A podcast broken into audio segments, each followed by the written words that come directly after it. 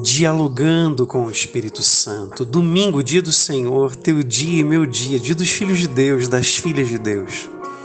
Hoje nós vamos pensar um pouco sobre a unção, a unção do Espírito Santo. O que é essa unção?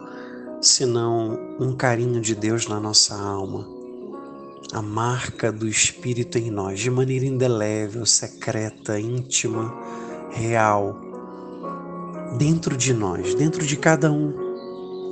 Essa unção é como se fosse o perfume do Espírito em nós que se derrama na nossa alma, que nos conforta, que nos dispõe a entender, a receber, a contemplar a verdade de Deus, que nos impulsiona a amar-nos como Jesus nos pediu. São Boaventura fala dessa unção espiritual.